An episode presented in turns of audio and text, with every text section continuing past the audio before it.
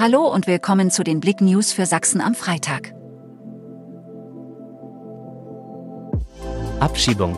Joko und Klaas setzen sich für Chemnitzer Familie ein. Die Chemnitzer Familie Niyeng Pham soll nach 36 Jahren abgeschoben werden. Blick berichtete, jetzt haben sich die TV-Moderatoren Joko und Klaas eingesetzt und die Petition zur Unterstützung der Familie öffentlich geteilt. Außerdem hat der Sächsische Flüchtlingsrat am Freitag um 17 Uhr eine Demonstration vor der Ausländerbehörde am Düsseldorfer Platz in Chemnitz angekündigt. Schwerer Brand während Zugfahrt in der Vogtlandbahn. In der Nähe von Auerbach kam es zu einem schweren Brand in der Vogtlandbahn. Reisende bemerkten während der Fahrt dichten schwarzen Rauch im Zug. Dieser drang aus der Lüftung in den Fahrgastraum. Sofort informierten die Reisenden den Lokführer. Dieser fuhr den Zug noch bis zum nächsten Bahnhof. Hier wurden die Fahrgäste aus dem Zug evakuiert. Nach ersten Informationen war der Brand in der Klimaanlage ausgebrochen. Narren entern Plauens Straßen zum 27. Mal. Es ist angerichtet. Diesen Sonntag blasen die Narren in der Spitzenstadt zum 27. Karnevalsumzug.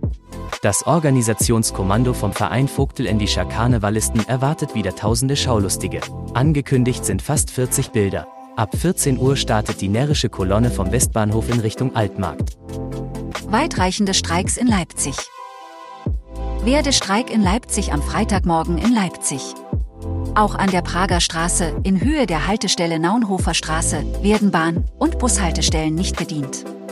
Menschenleer ist es auch in Leipzig-Stötteritz längs der Strecke der LVB-Tramlinie 4 und Bus 74. Einige Kitas im Leipziger Stadtgebiet werden zudem bestreikt, wie auch eine Kita in der Schönbachstraße im Stadtteil Stötteritz. Regnerisch und stürmisch in Sachsen, orkanartige Böen. Regnerisch, stürmisch und mild geht es in Sachsen in das Wochenende. Wie der Deutsche Wetterdienst in Leipzig mitteilte, gibt es am Freitag bei 10 bis 13 Grad nach leichtem Regen am Nachmittag auch längere trockene Abschnitte.